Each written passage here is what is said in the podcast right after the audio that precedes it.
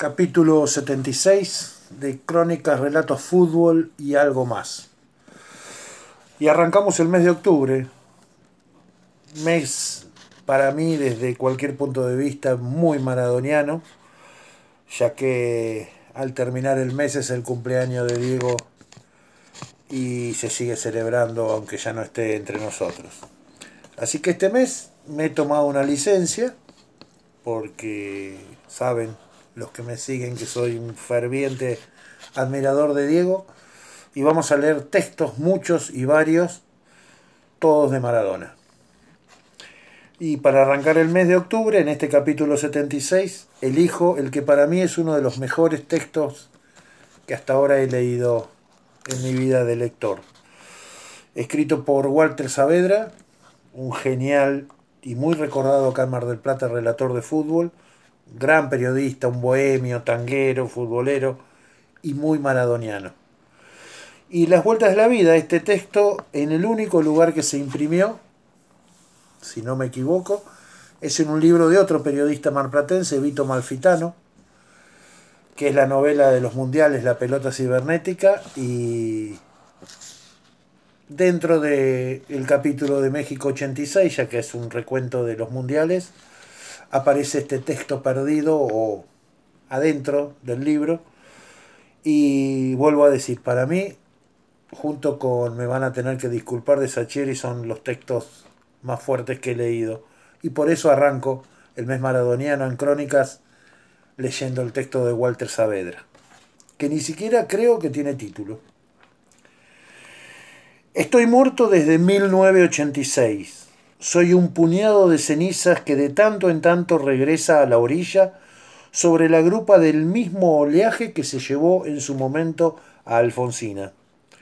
No tuve velatorio, nadie me lloró, nadie cavó mi sepultura, nadie me echó un pedazo de tierra, nadie rezó un responso por mí. Nadie guardó luto, ni siquiera mi madre. No hubo flores con hipócritas mensajes, ni pésames de ocasión. No hubo trasnoche con café y bostezos. No hubo anécdotas ni bromas macabras, tampoco lamentos. No flamearon al paso de la carroza sus pañuelos de viudez, ni Techa, ni Rosa, ni Susana, ni Diana. Nadie se quebró en la mitad de un discurso. Nadie acarició mis manos pétreas, ni se compadeció ante mi rostro serio. No aparecía en las necrológicas de la capital. No se le enloqueció aún más la voz al Cholosiano en las cámaras. Vilches no abrió la mañana con Alberto Costés cantando cuando un amigo se va. Morales no hizo ninguna referencia a aquel muchacho tímido que conoció en los pasillos penumbrosos de Eleuseis Zanoli no recordó cuando me hizo relatar un pedazo de Independiente Los Andes por el ascenso de la Liga Marplatense. Secuelo no dijo nada en nombre del Círculo de Periodistas Deportivos de Mar del Plata. Mejor, me incomodan y mucho las despedidas. Pero yo estoy muerto desde 1986. Mis amigos del barrio Los Pinares dicen que mi voz aún resuena en la esquina de 180 y Estrada estirando el eco de un gol dentro de una lata de puré de tomates de la campañola. Es solo una leyenda, no recuerdo haber utilizado otro micrófono que no fuera el Shure de don Ángel Pedro Fortini. Tampoco ellos, mis amigos, cargaron a pulso mi muerte allá adelante. No te vi, flaco Concetti, ni a vos, Tumbadías. Tampoco a vos, Baico y Cochea, ni a Pelé, ni al zurdo Rodríguez, ni a Pepe, ni al flaco Cesarreta, ni al Loco Lima, ni a Juan Boliche, ni a Los Silva, ni al Negrito Olivito, ni al Sapo Ruiz, ni al Sanjuanino Alfredo.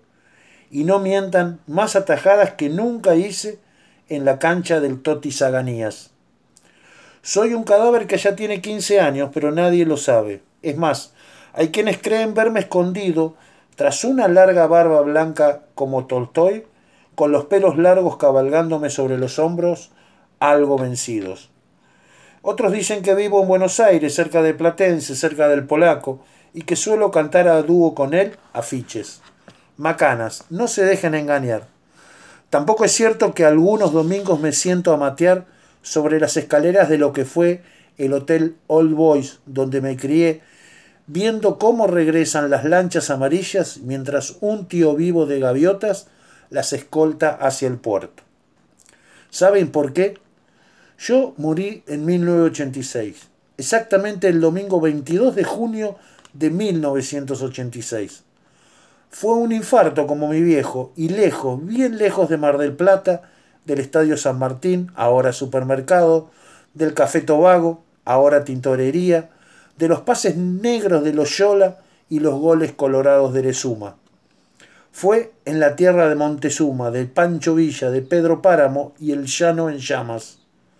Y yo ahí, relatando bajo un sol que se aloja en la frente como un balazo sin orificio de salida. Estoy contando cómo van pasando de largo Butcher, Fenwick, Barley, Pet Reed, Gary Stevens. Siento un dolor insoportable, pero debo seguir como sigue él, dejando a Shilton sembrado sobre la hierba. Y el corazón me explota, y grito, y es el grito más feroz de toda mi vida, incluso superior en decibeles al del día de la aparición. El paisaje desaparece como una película que se está velando. Ahogado, logro redondear el grito y caigo como él, y mi cabeza golpea pesadamente sobre el pupitre. Ya no escucho nada, ya no siento nada. Alguien me arrastra velozmente hacia la oscuridad y me hundo en la noche más profunda y definitiva. He muerto, con el gol más grandioso en la boca, y está bien, es así como debe morir un relator. En un sueño recurrente, acaso porque no estuve en México, qué contradicción, le debo la vida a la desocupación de aquellos días. ¿Que tuve suerte? No, error. Hoy quisiera ser un puñado de ceniza regresando de tanto en tanto a la orilla sobre la grupa del mismo oleaje que se llevó a Alfonsina. ¿Que soy trágico? Por favor, Morir de semejante gol es un regalo de todos los dioses juntos. ¿Qué exagero? Y bueno, soy un relator. Chao Diego, hasta la victoria siempre. Gracias Walter porque lo vuelvo a leer y me vuelvo a emocionar. Dedicado para todos ustedes. Se viene el mes maradoniano.